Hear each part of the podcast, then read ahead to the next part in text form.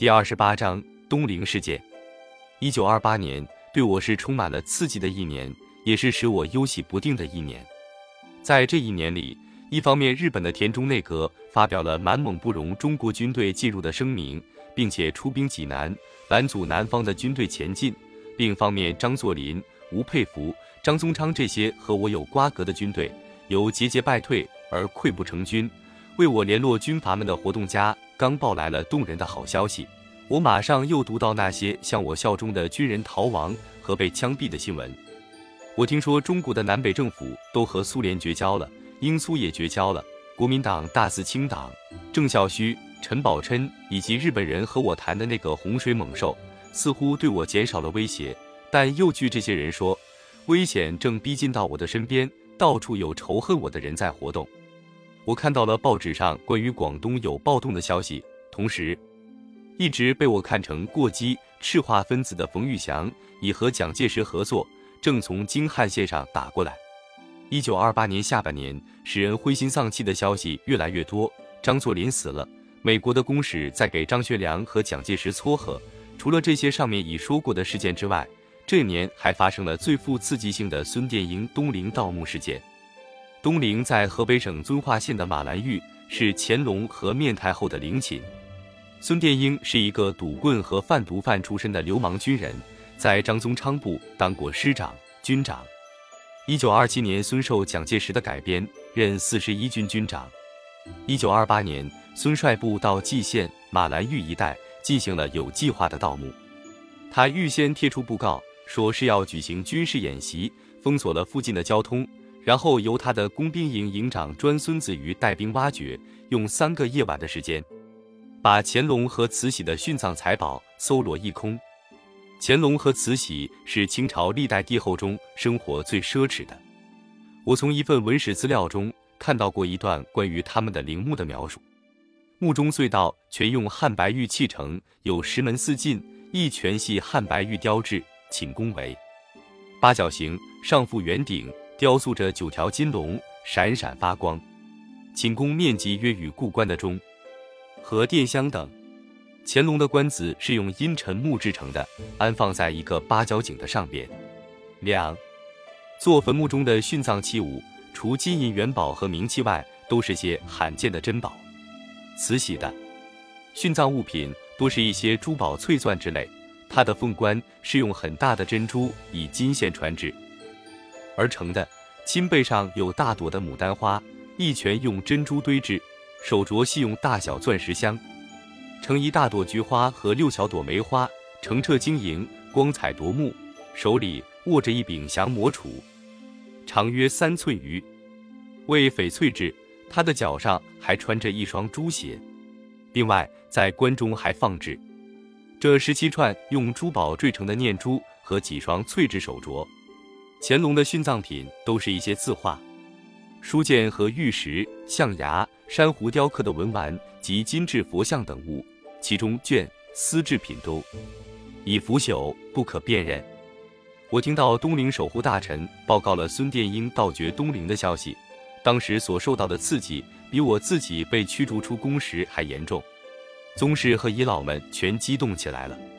陈宝琛、朱一帆、郑孝胥、罗振玉、吴思苑、万绳氏、景方场、袁立准、杨中西、铁良、袁大化、生允。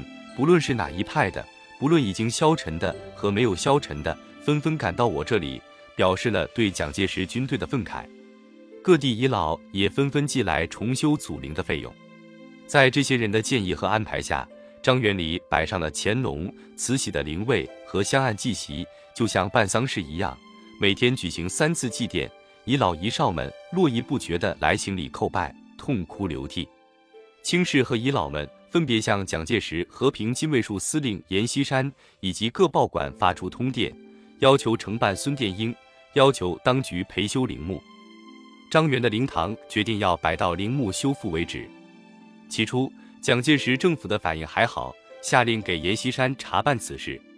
孙殿英派到北平来的一个师长被阎锡山扣下了。随后不久，消息传来说被扣的师长被释放，蒋介石决定不追究了。又传说孙殿英给蒋介石新婚的夫人宋美龄送去了一批赃品，慈禧凤冠上的珠子成了宋美龄鞋子上的饰物。我心里燃起了无比的仇恨怒火，走到阴阴森森的灵堂前，当着满脸鼻涕眼泪的宗室人等，向着空中发了誓言：不报此仇，便不是爱新觉罗的子孙。我此时想起蒲伟到天津和我第一次见面时说的：“有蒲伟在。”大清就一定不会亡，我也发誓说，有我在，大清就不会亡。我的复辟复仇的思想这时达到了一个新的顶峰。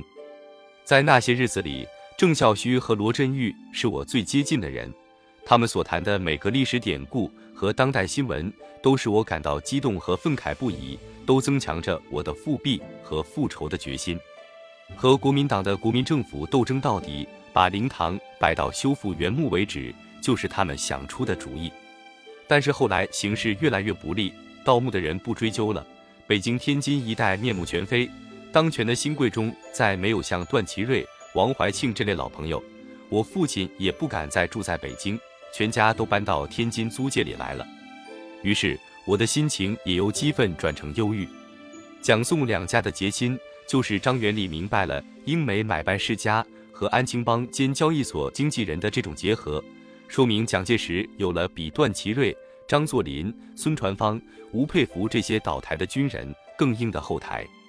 这年年末，蒋介石的国民政府得到了包括日本在内的各国的承认，他的势力和地位已超过了以往的任何一个军阀。我觉得自己的前途已十分黯淡，认为在这样一个野心人物的统治下，不用说复辟。连能否在他的势力范围内占一席地，恐怕全成问题。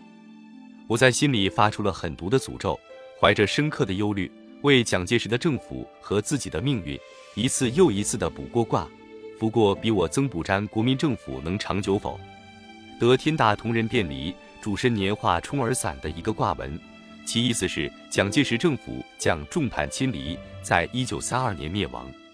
当然，蒋介石的政府如果垮台，可以发泄我的仇恨，使我痛快。但是我更关心的是我自己的命运。我屡次叫荣源伏击，有一次他得到这样一个祭文：“上乃众星之主，卿仍有天下。然子暗指荣源乃朝廷勋戚大臣，必须直见君于至光武，务必劝诫奢华，迷问世事，讳忌韬光，暗成事业。亲君子。”远小人去伪忠，此皆要图子忠识君子，无所素之，故愿直言。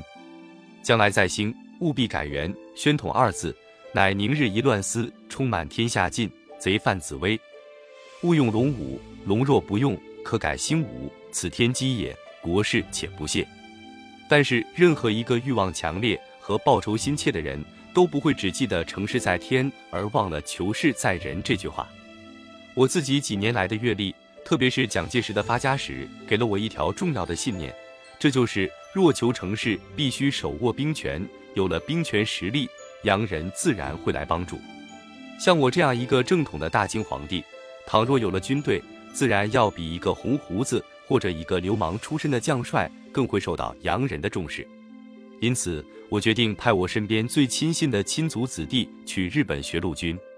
我觉得这比我自己出洋更有必要。促成我这个想法的还有一个原因，就是溥杰正为了要投笔从戎，在家里闹得马仰人翻。他从军的动机本来也颇可笑，与其说是受到母亲遗嘱的影响，立志要恢复清朝，还不如说是由于他羡慕那些手握虎符的青年将帅，自己也想当军官出出风头。张学良在张作霖死后。民国奉天之前，对溥杰说过：“你要当军官，我送你进讲武堂奉军的军官学校。”于是他便和张学良的家眷乘船离了天津。我父亲看到了他留下的信，急得要命，要我无论如何想个办法把他追回来。天津日本总领事答应了我的请求，发了电报给大连。在大连码头上，溥杰刚从船上走下来，就给日本警察截住了。